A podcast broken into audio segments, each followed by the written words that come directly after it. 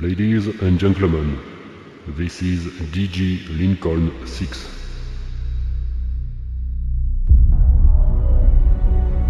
In a world where nothing is certain